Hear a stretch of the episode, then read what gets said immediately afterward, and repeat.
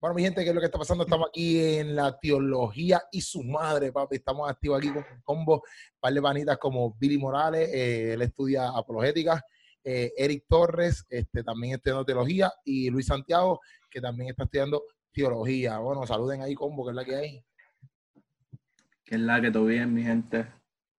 Eso Todo es bien, mi gente. no, la, gente, la gente de Keropi, la gente de Keropi. Eh, que no. Eh, nosotros, somos, nosotros somos los coristas, los coristas de Keropi.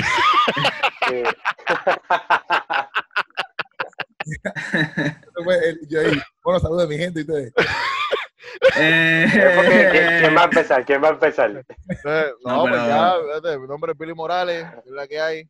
Eh, no tengo mucho que decir, llevo estudiando apologética unos cuatro añitos, así que tampoco creo que lo sé todo, pero eh, es lo que me encanta y me apasiona. Así que espero poder eh, nada, dar Mm. un poquito de lo que por gracia he recibido. Duro. Sal- Saludos, Eh, mi nombre es Luis dale, Santiago. Este, soy de San Germán. Eh, no tengo mucho que decir. Llevo estudiando teología hace cinco años. Estoy terminando mi bachillerato ahora en, en estudios bíblicos. Y nada, tampoco lo sabemos todo, pero vamos a darle, sin miedo.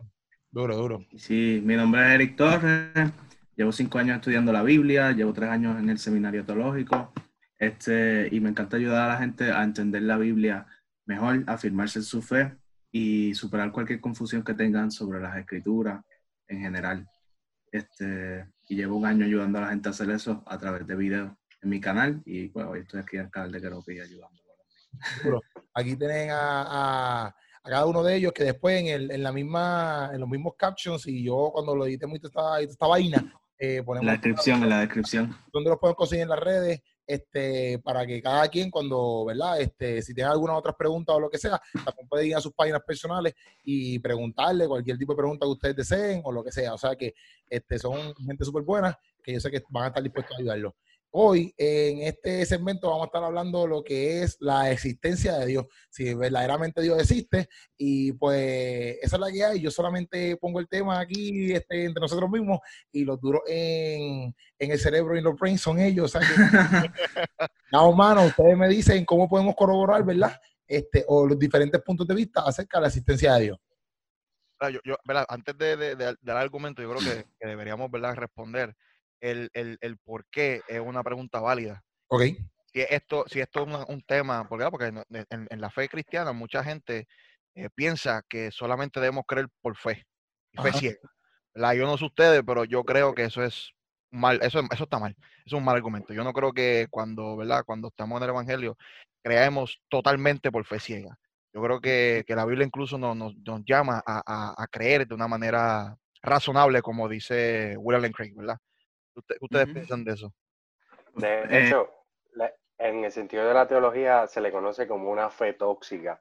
Eh, el creer en una fe tan ciega que no pueda ser comprobable ni tan siquiera por causa de la razón, se le conoce como una fe tóxica, la cual daña no solamente a ti, sino también a aquellos que te escuchan y a aquellos que tú llegas hacia ellos, porque también los vas a dañar.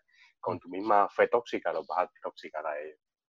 Fíjate, yo pienso que empezar por, por esto de la fe y la razón es un buen sitio donde empezar.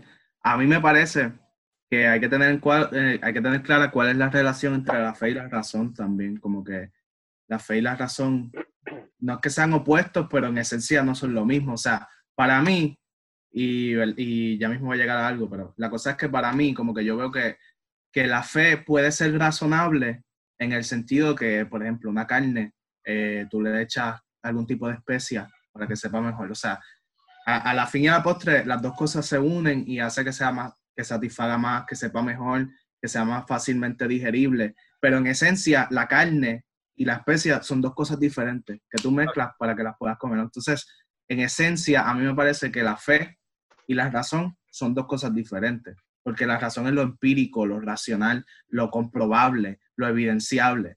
Y la fe, en esencia, es, el- es un brinco al vacío, es, es- es un paso a lo desconocido, es, es trascendencia, ¿ves? Sí, sí. Y entonces tú puedes tener una fe razonable, pero entender que la fe y la razón son dos cosas diferentes, o sea, y, y la razón, de alguna manera, yo considero que si se pone al servicio de la fe, la puede, la puede fortalecer, la puede, este, la puede empujar, la puede inspirar, pero que, que en esencia tienes que saber que, que, que la fe y la razón no son lo mismo. Pero la razón puede ser puesta al servicio de la fe y nos ayuda a superar este, algunos obstáculos intelectuales que a veces impiden que nazca la fe en nuestro corazón. Y tampoco usarla, vea, yo lo veo así un poquito más a, a, a lo, a lo, no sé, este, arroz con dicho del algaretismo.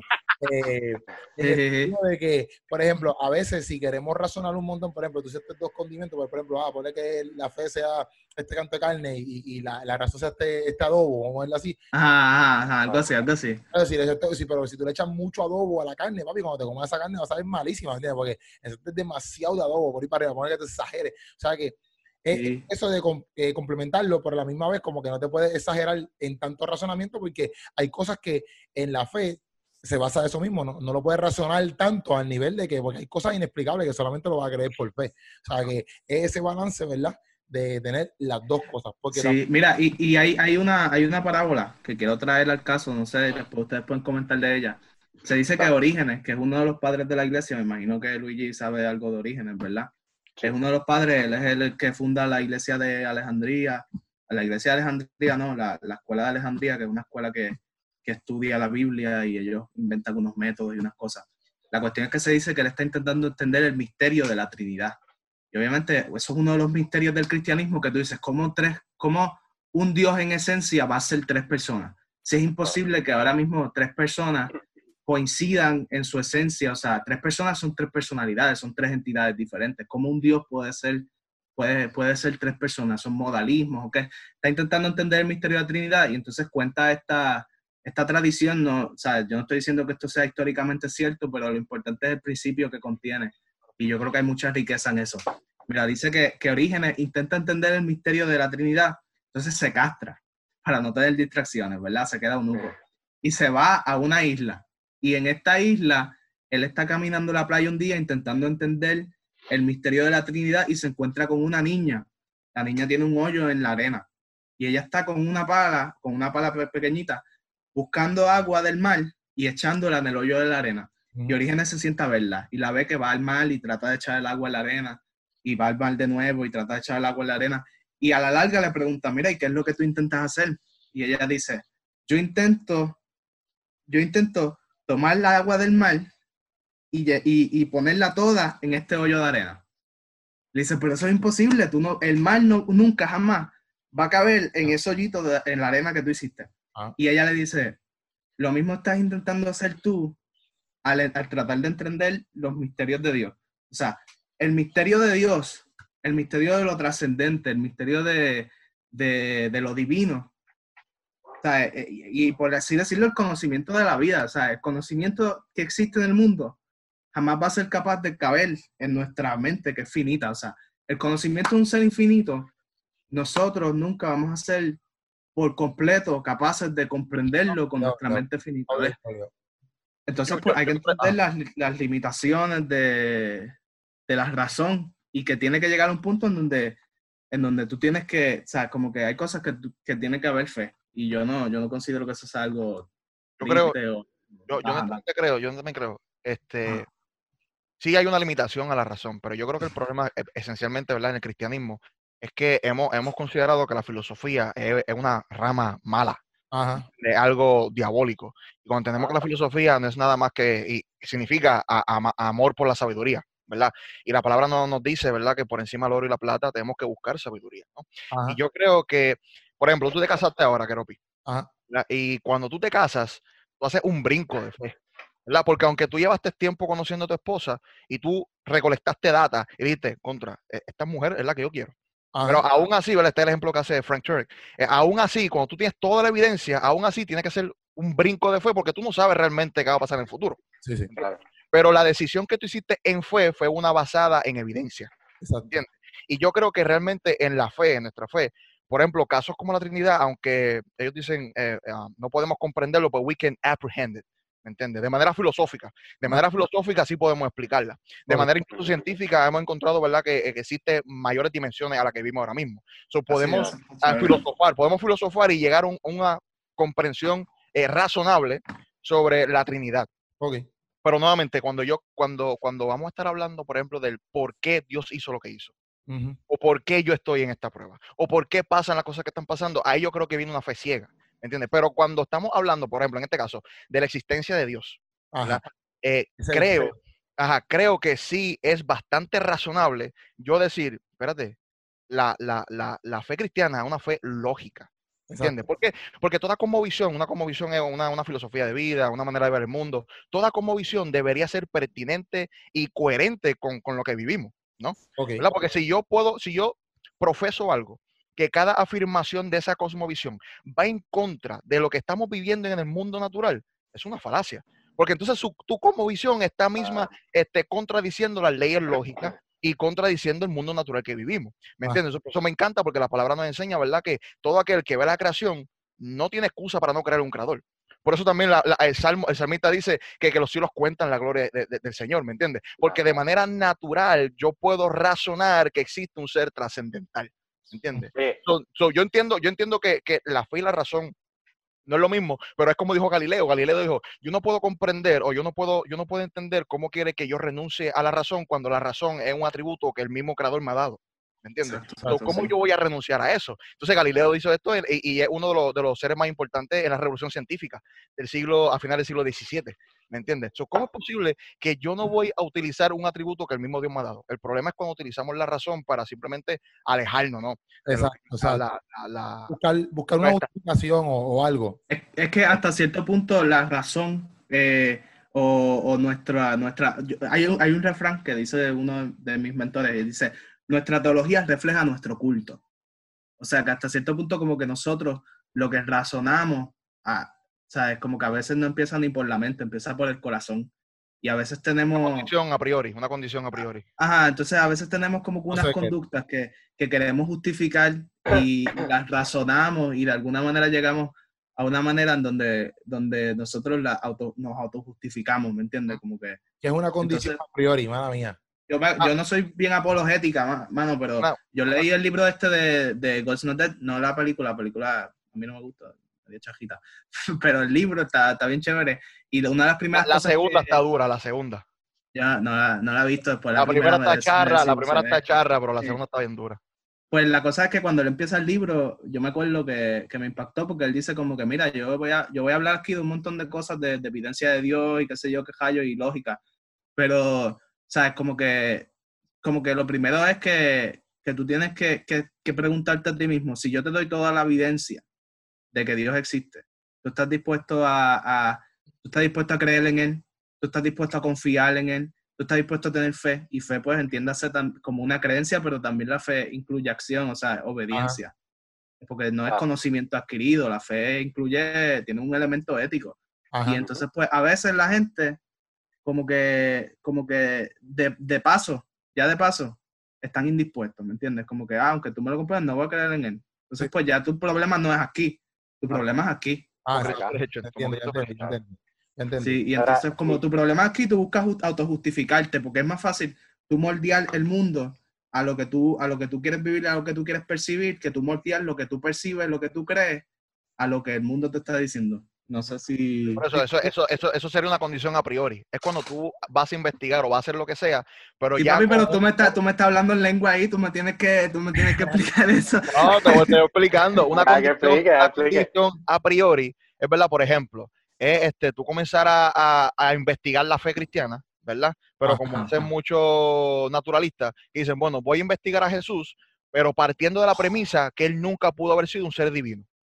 ¿Entiendes? Una condición a priori, porque no estás investigando de una manera objetiva, ¿entiendes? Claro. Sino que hay una Sí. presuposición, una pre- Presuposición, presuposición prejuicio. antes de la prejuicio. investigación. Entonces, ¿qué pasa? Yo creo, incluso eso pasa con, con- con los cristianos, Sí, ¿entiendes? sí, mucho. Porque tomamos Sí. nuestra fe con una condición a priori. Y no Exacto. somos, no somos objetivos en analizar todas las cosas. Y ahí entonces entra una fe tóxica, como estaba diciendo Luis. No, y, ta- ta- ajá, de Luigi quiere hablar hace jato. yo Sí, no- sí, no- sí, no- Luis, perdona, perdona, pastor, perdona, Yo pastor. sigue por ahí, yo sigue por ahí, ¿sabes? Si tú empiezas a hablar, yo Eh. te digo, tranquilo. Pero yo pienso que la, la situación que estaba hablando ahorita Billy acerca de, de la ciencia y cómo podemos entender a Dios quizás y hemos eh, demonizado la filosofía y eso ha pasado en muchas iglesias, eh, también hemos demonizado la ciencia De hecho, yo me he encontrado personas que me le digo, mira, pero es que yo en mi estudio de teología, yo tengo que estudiar biología y tengo que estudiar ciencia. Y me dicen, ah, pero ¿cómo va a ser si eso no cuadra, si eso es una cosa totalmente diferente a lo otro? Y yo, no, no, no, no, espérate, espérate, espérate.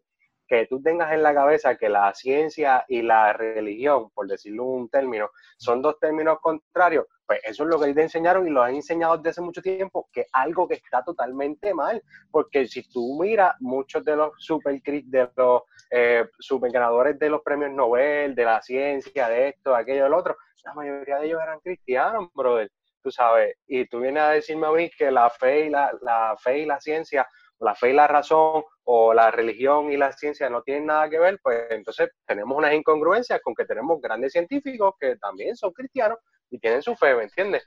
¿Sabes? Si tú me dices eso, pues como un Luis Pasteur podía ser cristiano, ¿ves? Un Entonces, Francis Collins. un Francis Collins, ¿ves? Tú, tú dices como Galileo, un Nicolás Copérnico, un Johann Kepler, ¿me entiendes? Mucha gente. Un Isaac Newton. claro, Es, es bien interesante porque lo- lo- los escritos teológicos de Isaac Newton son mucho más que los escritos eh, científicos de él.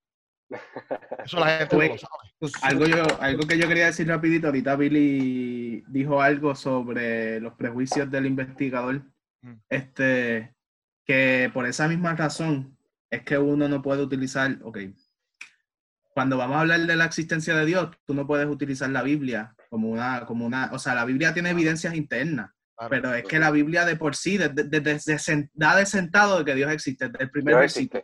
En el, eh, primer versículo, en el principio principio Dios hizo los cielos y la tierra. Así que cuando tú vas a la Biblia, ya tú tienes que dar por sentado que Dios existe. O sea, que la Biblia no puede servir como evidencia para comprobar la existencia de Dios porque es un argumento circular. O sea, Claro, la. Biblia, claro, la Biblia da por sentado, la Biblia está prejuiciada, la Biblia es un texto religioso. O sea, la Biblia nunca intenta, la Biblia, las preguntas que intenta contestar no son esas, lo da por sentado desde un principio, porque Claro. literalmente ninguno de los autores de la Biblia estaba pensando en eso. Esa pregunta surgió los otros días eh, con, con, o sea, esa pregunta, la gente, ah, la Para ellos- pregunta del mundo, la pregunta de la vida. O sea, es que esa gente no estaba preguntándose si Dios existe, para ellos Dios existe y ya. Estaban convencidos de que él existía. Exacto. Por Exacto. experiencias vividas, por otras cuando cosas. surge, exacto, cuando surge el modernismo, cuando surge Ajá. todas estas cosas de, de la industrialización, que por ahí viene como que el crecimiento del pensamiento científico y el método científico y lo empírico, pues la gente empieza a decir como que, mira, quizás no hay Dios.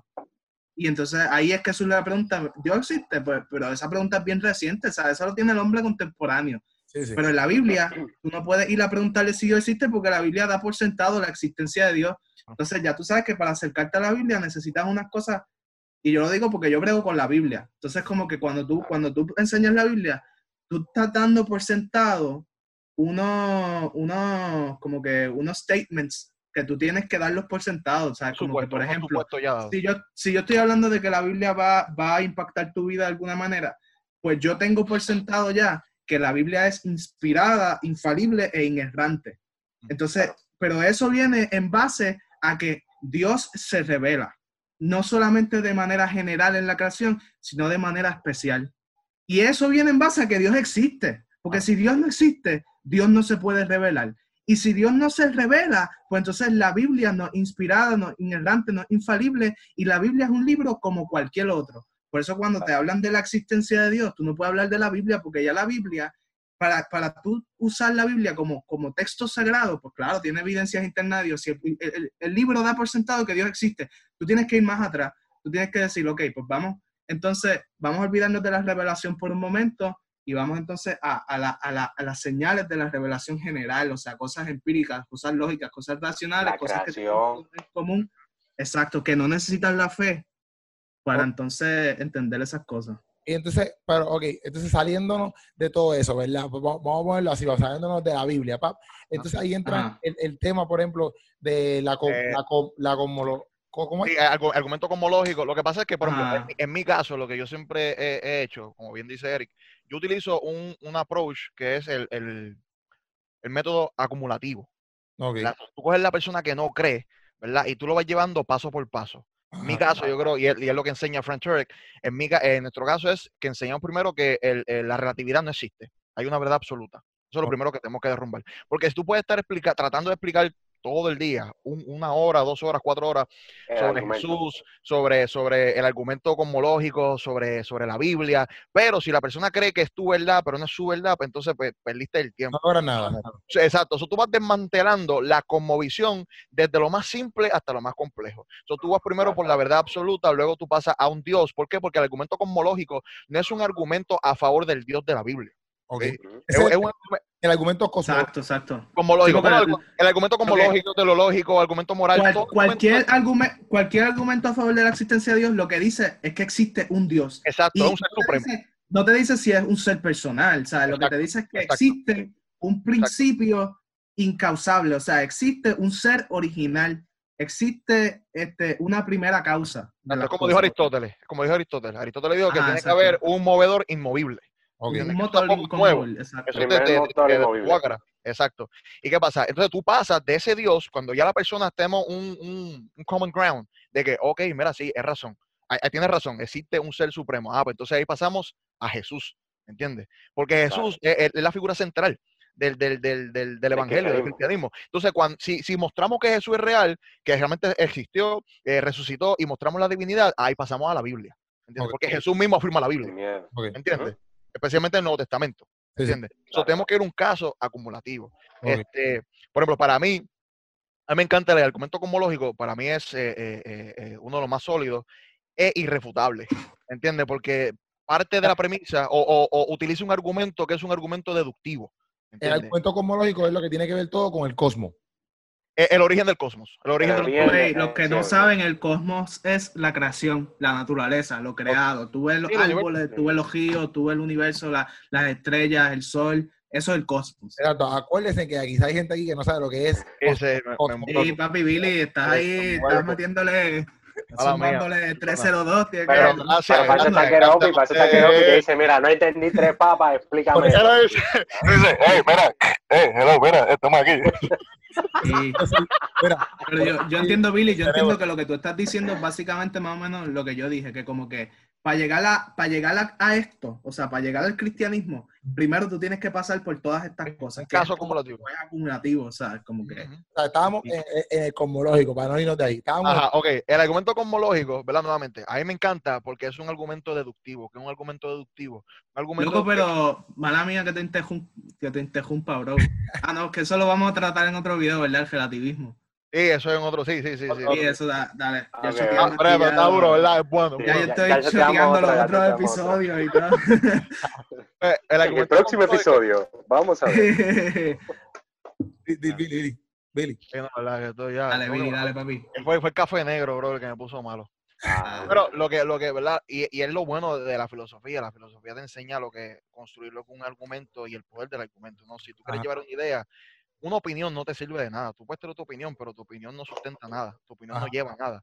Tú Mm. debes de, deberías de comenzar a argumentar, ¿verdad? Y cuando hacemos un argumento deductivo, es un argumento que las premisas son ciertas, por ende, la conclusión, por lógica, tiene que ser eh, tiene que ser verdadero. Cuando es inductivo, es que la conclusión termina siendo más probable. ¿Inductivo qué significa? Inductivo, no, eso, un argumento deductivo es un argumento que sus premisas llevan a una conclusión que es real, es irrefutable, ¿ok? Sí. Inductivo es que las premisas te llevan a una, una conclusión, que la conclusión es lo más probable. Ok. Es algo que es totalmente certero, pero es lo más probable. Probable. Por eso yo prefiero, yo prefiero siempre el argumento deductivo porque es que tiene que ser así. Entonces, cuando tú ves el argumento cosmológico, el argumento dice, todo lo que comienza a existir necesita una causa. Ok, dado que el universo- Cosmológico de nuevo. Ajá, cosmológico. Por eso te estoy demostrando la estructura del argumento. Es para yo seguir hablando. Exacto, exacto. La primera premisa es eh, todo lo que comienza a existir necesita un causante. Bastante lógico. Segunda premisa, dado a que el universo eh, tiene un, un principio, ¿verdad? La conclusión, el universo necesita un causante. Es de manera lógica. Esto no es fe, ¿ok? Ok. ¿Qué pasa? Ahí tenemos que entonces probar realmente que las premisas sean ciertas. Yo creo que de manera bastante lógica la primera premisa se, se, se autocontesta. Todo lo que comienza a existir necesita, eh, necesita un causante. Ajá. Eso es irrefutable. Tú no ves cosas apareciendo lo- a lo loco en el universo. Eso, eso no existe. La segunda premisa es lo que tenemos que probar y que realmente es bastante, bastante probado actualmente. Incluso Stephen Hawking dice que, que- que lo dijo, ¿verdad? Ya falleció. Que ya casi todo el mundo de la comunidad científica aprueba o está de acuerdo con la teoría del Big Bang. Y mucha gente en, en la- en los círculos religiosos ha dicho no, que el Big Bang es puramente científico, pero incluso los mismos ateos se han dado cuenta que la teoría del Big Bang es algo creacionista, porque apunta o señala a- al inicio cósmico. Si hay un inicio cósmico, significa que tiene que existir un causante cósmico. ¿ok? Entonces, hay cinco piezas de evidencia que nos muestra, y esto le enseña Frank Turek, de que el universo comenzó a existir. Hay cinco evidencias. La primera es la segunda ley de termodinámica. ¿Qué te dice esta ley? Que a medida que va pasando el tiempo, la energía del universo va agotándose, va cambiando de energía usable a no usable. ¿ok? Y la primera ley de termodinámica te dice que el universo tiene un tanque de energía ya finito. Por ejemplo, es ilógico que tú me digas que tú vas a conducir tu vehículo por un número infinito de días. ¿Por qué es ilógico? Porque se va a acabar. Se va a acabar la gasolina. So, entonces, si yo veo que el universo aún continúa con energía, ¿qué significa? Que no tiene un, no tiene, un- eterno. no tiene la baterita esa. Exacto, no, no se ha acabado, no se ha acabado la gasolina, no se ha acabado la gasolina del universo. Si no se ha acabado la gasolina del universo, significa que no hay un- una eternidad al universo, un universo estático, como se llama, sino que tiene que tener un principio el universo. La segunda sería la expansión del universo. Exacto. Esto, esto lo descubrió este Edwin Hubble. ¿Verdad? Él- él- él en su telescopio, él viendo la galaxia, se dio cuenta que el universo, la galaxia iba expandiéndose. Y él dijo, pero espérate, si hoy las galaxias están más lejos que ayer, significa que hace un mes estaban más cerca. Hace tres meses estaban más cerca. Y él dijo, si yo voy para atrás al tiempo completo, entonces el universo se colapsaría en la nada. Y Ajá. entonces él dijo, pero espérate, entonces hay un, hay un principio a esto. ¿verdad? Entonces la comunidad científica dijo, pero espérate, y de manera, de manera un poco cómica, dijo, pues ¿cómo vamos a llamar a esto? El Big Bang. ¿Entiendes? So, sale de ahí, que, con una explosión. Pero entonces, ahí entonces los científicos dijeron, pero si realmente hubo una explosión de esta magnitud, así de grande, tenemos que ver algún rastro de esta explosión tan grande. Y Ajá. eso es lo que, lo que se conoce como la radiación persistente o radiation afterglow. Y entonces esto se descubrió por Arnold Penzias y Robert Wilson, que de hecho lo descubrieron accidentalmente y ganaron eh, premios Nobel por, esta, por este descubrimiento. Y este descubrimiento es básicamente un baby picture, es una foto bebé del universo. Entonces se descubre, ¿verdad? Eh, eh, eh, eh, rastro de esta explosión gigantesca cósmica que, comenzó todo esto, pero no era suficiente, porque también hacía falta eh, tener variaciones de temperatura en el universo, ¿verdad? Tan ajustadas para que las galaxias se formaran, para que los planetas se formaran, para que las estrellas se, formaran. Y eso se descubre en el 1992 y se conoce como las semillas de las galaxias, o semillas galácticas. ¿Qué pasa? En 1922 se crea este satélite llamado el COBE. Se lanza al espacio y empieza a darle vuelta al planeta. El Entonces, COVID no es corona. Mala que decir. no es 19, no es 19. Disculpa, disculpa. Recibe. Y la cosa es, la cosa es que él, él recopiló esta data y cuando la encontraron, cuando la, ba- la bajaron y la analizaron, se dieron cuenta que sí, que la explosión en el principio no fue como una granada, sino que fue una explosión Soy. bastante Ah. dirigida o Ajá. guiada.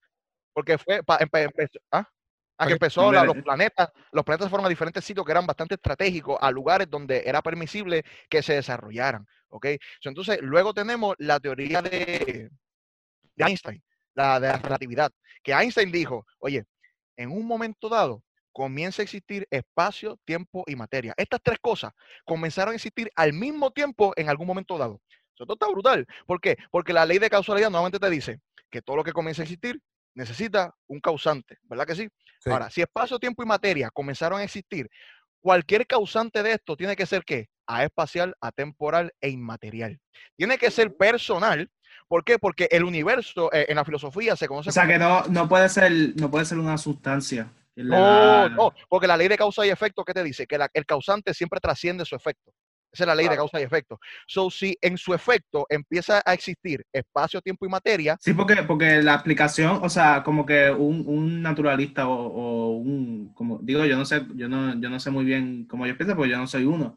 Ajá. Pero yo entiendo que ellos, la explicación que ellos dan es, ok, tuvo un principio, pero no fue un ser personal, fue una sustancia. O sea, fueron no, una lo que pasa es que sustancia, por ejemplo, eh, digo, personas-. Eso. personas como Lauren Cross, ellos, ellos creen que, que nada puede ser creado de la nada. ¿Por qué? Porque utilizan un vacío subatómico. En el vacío Sí. subatómico hemos visto que, que partículas moleculares aparecen y desaparecen. Y ¿Qué es no un se vacío? sabe.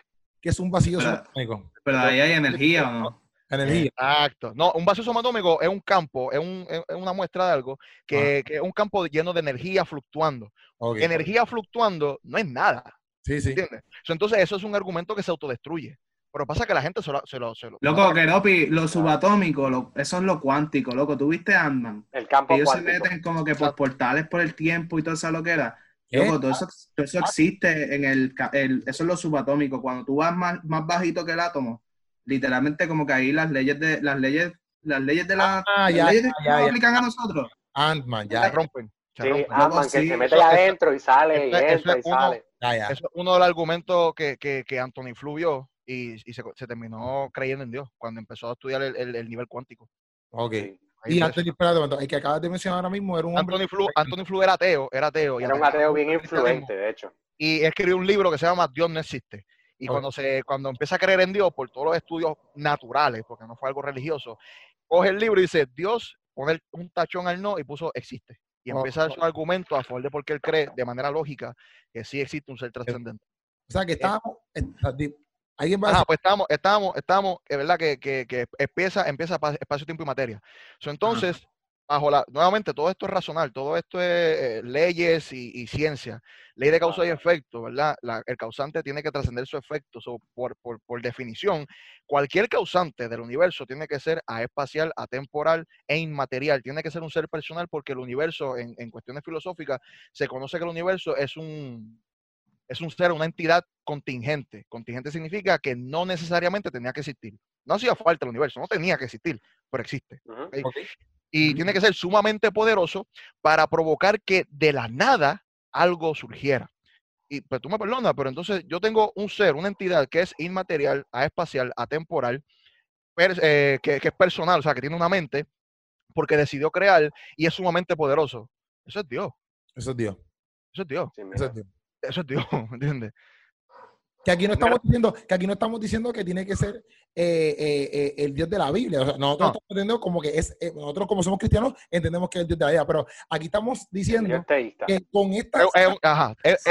del teísmo. exacto, aquí estamos Ajá, estamos, con, ajá, con estas dale, pruebas, con, e- que con estas pruebas existe un Dios, existe un Dios. Un ser supremo, vamos a tener un ser supremo. Un ser Existe un ser, un ser necesario que Billy dijo que es personal, o, o sea, que, que tiene, tiene la capacidad de crear. ¿Qué más, qué más tú dijiste, bro? Eh, Es a espacial, inmaterial, a espacial. a eh, falta uno. Y Atemporal, o sea, no, no se somete al tiempo, está más allá del tiempo, más allá del espacio, más allá de, De la materia. de, de la materia y, Y es tiene la capacidad de, cre- de crear. No O es, sea, que no es lo que tú dijiste ahorita y no es este una sustancia y no es una sustancia. no una No, sustancia. sustan- ¿no? una sustancia natural. Exacto. ¿Entiendes? Claro. Nuevamente, la ley de causa y efecto. Si porque un una sustancia es materia, ¿verdad? O sea, Eh, Exacto, si en un principio, ley, ley de causa y efecto, pura, pura razón. Entonces, pero la cosa es que si fue una sustancia, pues tiene que, pues tiene que haber alguien que haya puesto esa sustancia, ¿sabes? Porque la sustancia entonces sería con- contingente, no es necesario que exista. Tiene que haber un ser necesario, porque si no seguiríamos como que mismo, es diciendo, ok, pues, entonces, ¿quién creó al que creó la sustancia? ¿Y quién creó al que creó al que creó la sustancia? Pero entonces, eso es un, es un buen punto, Eric, porque entonces Eh, lo, lo- es lo- una regresión infinita. Entonces hay gente que dice, Ajá. ah, pues si Dios es existe. ¿quién creó a Dios? Pero es que ¿Quién nadie creó a Dios. Es un ser necesario, él no es contingente. Él, él es- es él que- no necesita que alguien lo cree, ¿me entiendes? ¿no? Y la ley dice que todo lo que comienza a existir, Exactamente. Todo lo que comienza a existir tiene que tener un comienzo, ¿sabes? Pero Dios no ha esto. comenzado a existir porque Dios es eterno. Pero checate esto, el argumento, el contraargumento a eso es que no, tú no puedes utilizar eh, la eternidad para ponerle a tu Dios. Caballo, si la, si la comodidad científica decía que el universo era eterno, ¿cómo tú vas a decir a mí que la comodidad científica se atrevía a decir, no, el universo es estático, nadie lo creó, se- eh, eh, siempre ha estado. Es eterno. Ajá, eterno. eterno. Caballo, la evidencia ahora me muestra a mí que tu universo no es eterno. No es eterno. ¿Entiendes? Pero entonces, si, si en ese momento comienza a existir el tiempo, cualquier cosa fuera de eso, es eterno. Pero Entonces, el causante que yo hablo es un causante eterno. Si es eterno, pues no, no, no- es regido, ¿verdad? No, no, no, no hay un estándar que le diga, ah, necesita alguien que lo preceda, me dé un precedente. No, porque es eterno, caballo. Exacto. Por eso, por eso me encanta porque eh, a Robert Jastrow, él escribió un libro que se llama God and the Astronomers. Y él dijo, ahora la comodidad científica, él, es- él es agnóstico, él no es cristiano. La comodidad Ok. científica está apretada. Dice, está apretada. Porque por sus propios métodos han descubierto el inicio cósmico. ahora tienen que empezar a investigar cómo pueden argumentar a favor de un principio cósmico sin, un, sin una entidad cósmica. Eh, Dice, están apretados. Incluso, eh, mira qué brutal. Él dice que a- a- eh, al final de todo esto, la historia termina bien mal para el ateo o para el científico. Él dice, porque ustedes con su ciencia están tratando de escalar esta montaña de la ignorancia, ¿verdad? Quieren adquirir todo el conocimiento. Y dice, cuando está a- en la puntita para empujarte y de momento cuando llega a la cima del conocimiento, eres recibido por un grupo de teólogos que hace años ya está ahí, ahí sentado. Exacto. Eso está bien duro. Eso está bien duro. Ese tipo. Está bien duro. Eso me- eso se merece, eso se merece, mira, eso se merece un boom chacalacadas, right? No, mira, yo estaba, que había una, una cita que, que yo leí que decía que el primer vaso, el primer, como que el primer sipi, por así decirlo así, yo no sé si todo el mundo sepa lo que es un sipi, los que nos estén viendo, pero es como que el primer trago del vaso de la ciencia es amargo y te puede llevar al ateísmo. Pero al fondo del vaso siempre te encontrarás con Dios. Un sí Eso. es el primer, la primera, el primer sorbo. Ah, tú coges el vaso de la Sí. ciencia. O sea, el vaso, no, o sea, lo que contiene el vaso es la ciencia. Ajá, ajá. Y, y entonces, no me acuerdo, esto es una cita de un científico, yo no me acuerdo ni cuando yo la leí, eh, ni de quién la dijo, pero yo sé que, que él decía que el primer sorbo es, es amargo y te puede llevar al ateísmo, pero que si tú sigues bebiendo, siempre al fondo del vaso te encontrarás con Dios. Exacto. Y de nuevo, no estamos diciendo que, que es un Dios confesional de alguna fe, sino estamos diciendo con la entidad cósmica, con que ahí Claro. hay un- Y, y, hay un y ser quizás aquí, siendo, siendo un poquito abogado del diablo, este, quizás algo, alguno que otro diría, mira, este, pero ¿qué tiene que ver que ese, ok, puede ser que exista un Dios, pero los deístas creen que hay un Dios. ¿Qué tiene que ver ese Dios con el que escucha las oraciones y contesta las oraciones? Como que qué correlación hay en eso. Oye, quizás eso no lo vamos a tomar en este tema porque queremos aclarar que hay una Pero ya eso, es fin otro de este tema, foro- pero eso es Exacto. revelación. el fin de este foro es eso. Pero si tienes esa pregunta, no te preocupes, que ya más adelante la vamos a contestar. Ah, como que no chupes ansia, brother, que ya mismo te la contestamos, caballo. Este, pendiente, mira, mira, aquí la teología y su madre, caballo. ¿Viste la sabes. Papi, papi, para que tú sepas, si tienes una pregunta, papi, te la contestamos pronto, ¿viste? Mira, pero entonces estamos, Tantito, pero con calma. todo, todo eso se puede resumir. Yo sé que podemos, o sea, yo sé que se puede abundar mucho más, pero también queremos como que pues, ir un poquito al grano, pam, pam, por ahí para abajo y no extendernos un montón. Pero, ok, este, eso es más, más o menos lo que, los argumentos más, más básicos, por ponerlo así, este, de lo cosmológico, de lo cosmológico. Entonces, ese es el argumento cosmológico. El argumento. Ese, y ese es el de, el de, el de Calam o el de Leibniz, fue el que tú, el de Bueno, Leibniz, ¿verdad? no sé, pasa que el Calam lo, lo popularizó este William Lane Craig. Ajá, Sí. pero Sí, ese es el de eh, pero- Leibniz. pero realmente, pero realmente el, el, el cosmológico nace de Tomás Aquino. Porque Ok. Tomás Aquino en el siglo XIII empezó con, con argumentos de movimiento, argumentos de contingencia, de contingencia el argumento Sacando de- en el argumento de argumento. Loco, y eso- eso- de Aristóteles. Eso Porque lo están exacto, eso viene de Aristóteles. Loco, y a Aristóteles le decían ateo y toda la cuestión porque él no creía en el politeísmo de, de los griegos ni Aristóteles. Aristóteles, Aristóteles dice, es increíble cómo seres inconscientes trabajan a favor de seres conscientes. Wow. Esto está brutal. Acá, that's right. Pucha, que la gran- Ay. Mira, pues entonces, entonces eh, ahí estamos en el movimiento cosmológico. Entonces, vamos, vamos, vamos- Argumento cosmológico. argumento. Mira, yo, yo quiero decir también como que, Ah. ¿verdad? Este, que a los que nos estén viendo, como que esto no es para que uno se sienta superior y qué sé yo qué rayo. Ah, Como no, que hay gente que coge, la apolo- que coge la apologética, o sea, este, y la apologética, yo sé que lo estamos usando bien ligeramente aquí, apologética es como que defensa de, de la de una creencia. Tú puedes hacer apologética de lo que sea, de los musulmanes, tú puedes hacer una apologética de, del naturalismo, tú puedes hacer una apolo- estamos haciendo una apologética del teísmo. Pero en general en el cristianismo hay algo que yo veo que es común y es que el cristiano coge la apologética y la intenta utilizar como un arma, como que la intenta utilizar para, para de alguna manera comprobar que son superiores y está Yo esta soy mejor sed que tú. de- Ah, yo soy mejor que tú, yo sé más que tú. No. Esa- exacto, y ese no es el propósito, porque, porque si haces eso, ¿sabes? Tú tendrás, tú tendrás argumentos lógicos, pero careces en tu corazón. Y en esencia, el cristianismo eh, no, no, no, ¿sabes? Bu- busca trabajar con tu mente, pero busca trabajar con tu corazón.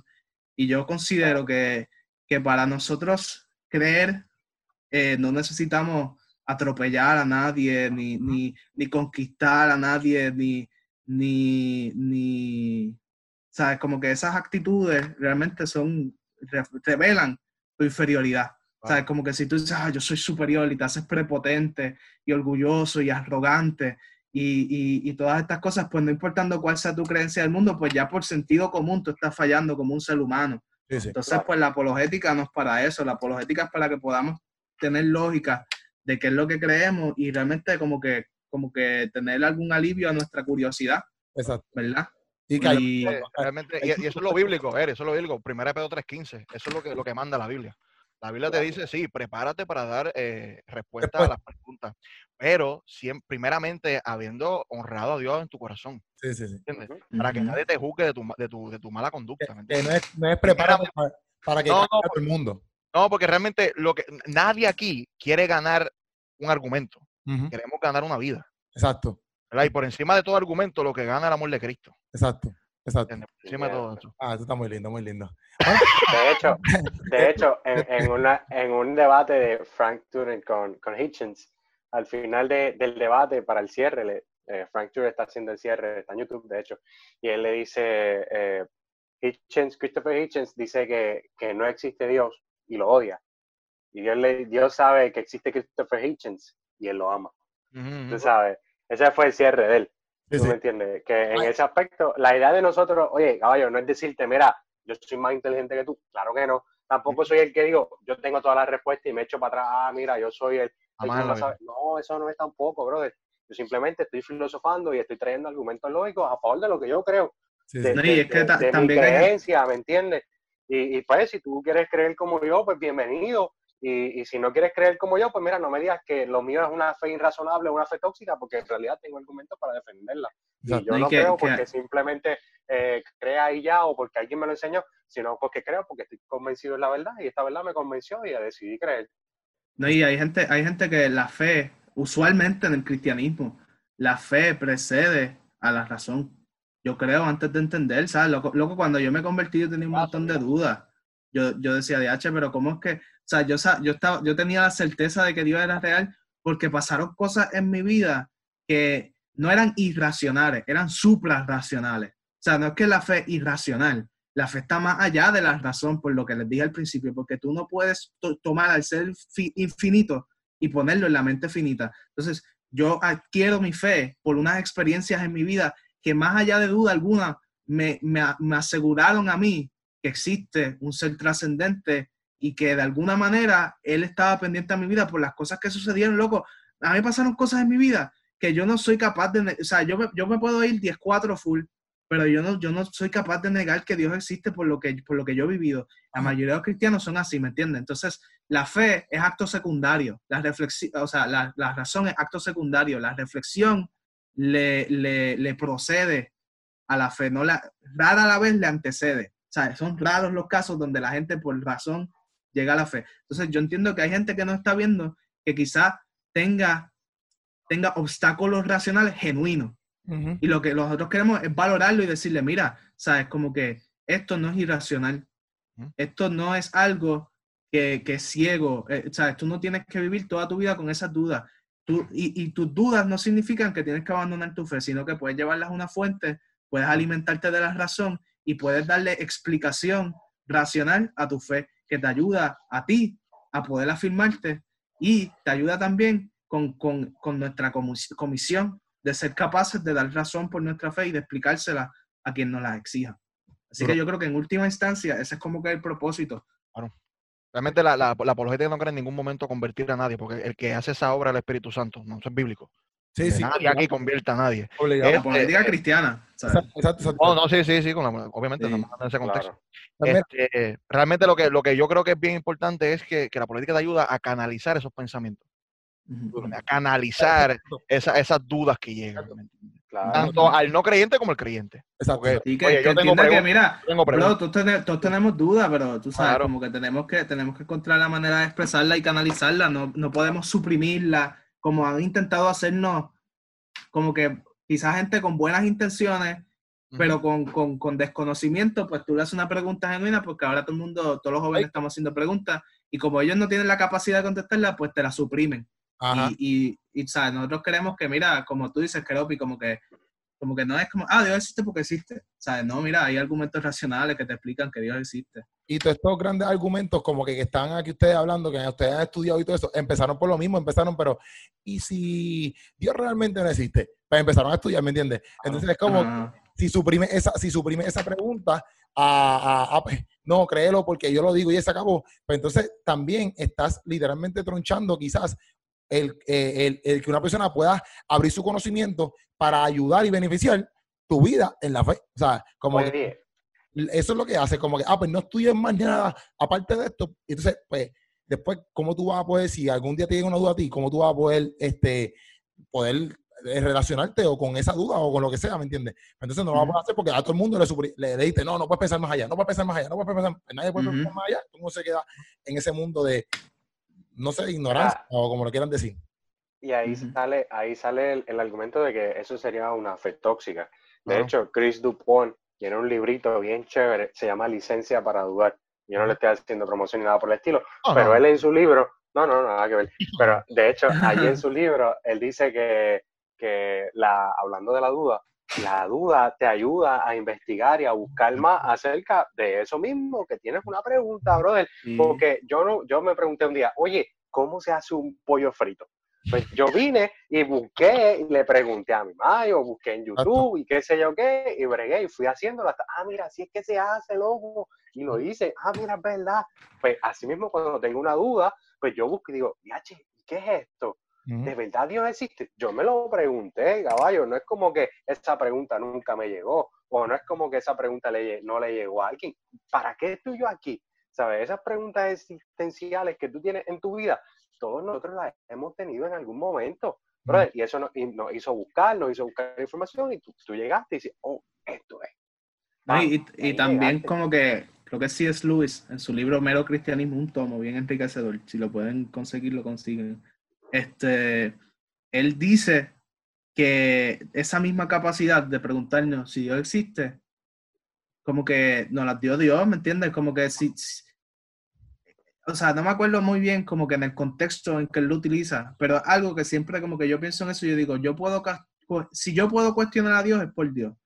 Entonces, como que es, un- es una cosa rara, pero. o Que tú sea, ves- pero incluso tú ves en los salmos, tú ves en los salmos cómo, cómo David cuestionaba todo lo que estaba Sí, ocurriendo. sí, sí. ¿Entiendes? Pero al final terminaba adorando a Jehová como quiera. ¿Entiendes? So, el problema realmente nunca ha sido la duda, el problema es mi actitud ante la duda. exacto. ¿entiendes? Y ahí, ahí es que yo creo que tú, este, digo, luego de, de conocer, porque yo creo que sí, yo brinco a fe ciega, después que yo sé todo esto, siguen viniendo situaciones que tengo dudas. Ajá. Sigue viniendo situaciones que tengo, tengo mis luchas, mis problemas. Pero dado a que ya yo conozco, ¿verdad? Creo sin, sin, sin ver. Exacto. ¿entiendes? Dado a que ya recibí esto por, por, por razón, por lógica, y como dijo Eric, yo me convertí a moco. ¿Me entiendes? Yo me Ajá, convertí ajá. porque sentí un Eh, cosquilleo, sentí un cosquilleo, ¡ay, ¿por qué estoy llorando? ¿Me entiendes? Y me convertí. Ajá. Y brutal. Vienen estas, vienen estas